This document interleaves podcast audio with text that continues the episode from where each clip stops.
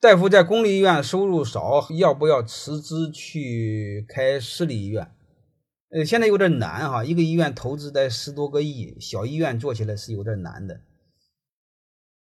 你看你能不能找到好的私立医院？找到好的私立医院是可以。你想自己开私立医院的话，你看你能不能开个专科门诊，开小一点试试。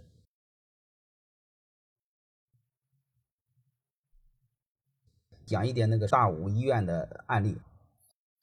大武医院呢不让医生收红包，采购也不吃回扣。嗯他事先都说好的，他请所有的医生就一句话：你把你的回扣加上。他就是从那个著名的医院，像比比如北京的什么三零幺医院那些出来的，出来的他就问，他就直接就问他们：你的年收入多少？把你的回扣，把你的红包加上。但是有一点，到我这儿就不能再吃回扣了，事先说好。就这么做的，你我建议你去大武医院学习学习，做点有良心的医院。只要有良心，根本就不缺钱，那种内心的坦然和幸福，远远比钱重要。所以他家这种情况下就慕名来了很多名医。各位，他有这么多的医生，有这么有良心的做，你说说他能不挣钱吗？况且话他还需要钱吗？你想想。你要知道，他在偏远的农村建个医院，他成本低多了，多低呀！